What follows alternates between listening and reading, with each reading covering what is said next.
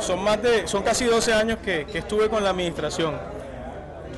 Para seguir llenando el vaso falta mucho, pero algo personal, cuando arrancamos los parques, tuvimos la experiencia de ir a Tampa a ver el modelo de parques de Tampa. El modelo de Barranquilla está basado en el modelo de parques de Tampa, que es nuestra ciudad hermana y una ciudad que nos brindó todo el conocimiento para hacerlo.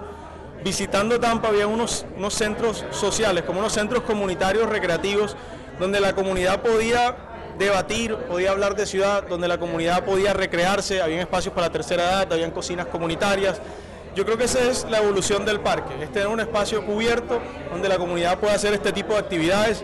Va a ser una de las propuestas centrales que quiero tener y que quiero además construir con la gente, así como se hizo los parques. ¿Qué quieren ver en esos centros? ¿Cómo unimos a la comunidad a través de esos centros? Hay personas que están pidiendo centros de vida, de pronto pueden haber espacios para la tercera edad. Hay personas que están pidiendo espacios para la cultura, puede haber ahí un espacio para la cultura. Hay personas que están pidiendo cocinas comunitarias, de repente para ayudar a, personas que de pronto no tienen acceso a alimentación, también puede haber cocinas comunitarias. Ese sueño quisiera haberlo logrado porque sí creo que es algo que va a potenciar a los barranquilleros, ayudarnos a seguir construyendo juntos y nos va a suplir eso que de repente el resto de espacios de infraestructura no nos ha suplido.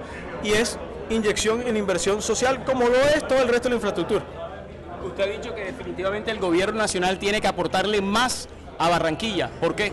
El mapa lo deja claro. Las costas de Colombia son dos veces más pobres que el centro del país. No hay países en el mundo así. En Estados Unidos las costas son mucho más prósperas que el centro, en China es lo mismo. En un mundo globalizado, en una economía globalizada, las costas deben ser el motor productivo de un país.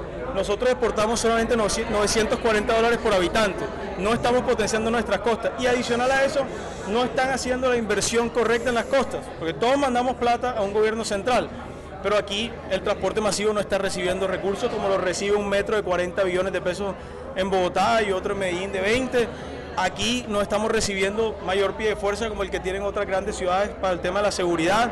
Incluso estamos hablando de emergencias y aquí llueve y hay inundaciones, pero ¿dónde están los recursos? Ahorita anunció el gobierno más de 2 billones de pesos para emergencias. ¿Dónde están los recursos para ayudarnos a canalizar los arroyos? Los barranquilleros lo han hecho a pulso, con los recursos del predial, con sus propios recursos se han canalizado los arroyos que se lograron.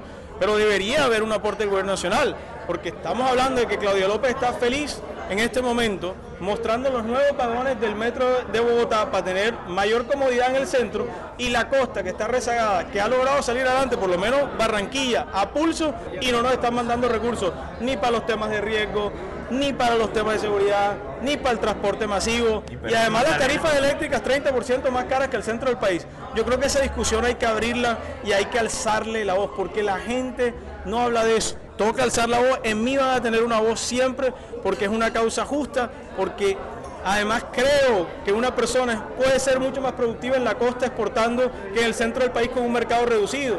Ustedes han visto aquí empresas como Tecnolab, 10.000 empleados, que empezó, ya vende casi 400 millones de dólares por fuera. Jabones Hada en Manizales vendía 10 millones de dólares, ya está por encima de los 100 millones y tiene un, un tercio de la zona franca de la Cayena.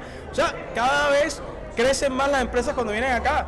Pero la costa tiene que hacerse valer y tiene que demostrar que aquí también trabajamos, somos productivos, que hay institucionalidad y que logramos sacar esta ciudad adelante, pero requerimos también del apoyo nacional porque es lo que nos merecemos.